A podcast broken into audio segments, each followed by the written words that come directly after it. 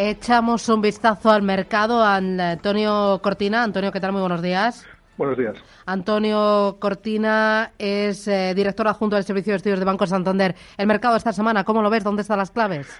Bueno, yo creo que las claves eh, esta semana eh, van a estar fundamentalmente en las elecciones del Reino Unido, en, la reunión del Banco Central Europeo y en, todo lo que concierne al Banco Popular. ¿no? Sobre las elecciones, me convocó, convocó estas elecciones para, bueno, pues para tratar de ampliar su mayoría y eso se interpretó que era positivo para los mercados en la medida en que estaría menos sujeta a, las eh, presiones de los más eurocépticos dentro de su partido. ¿no? Entonces, este resultado pues será importante para el Reino Unido y para el conjunto de las bolsas europeas. El segundo es el Banco Central Europeo. Aquí, en el, como mucho, esperaríamos que retirase el sesgo bajista, esa frase de que podría todavía haber movimientos eh, a la baja adicionales pero mm, después de que la inflación subyacente bajó por debajo del 1%, es muy, digamos, el mínimo sesgo alcista o, de endurecimiento, aunque sea a medio plazo de sus políticas, ¿no? con lo cual debe ser un elemento positivo. Y por fin el popular, en la medida en que, tengamos noticias, pues afectará sobre todo el sector financiero, ¿no? porque hay muchas alternativas para, para el banco. Son las claves, Antonio Cortina, Banco Santander. Gracias, buen negocio.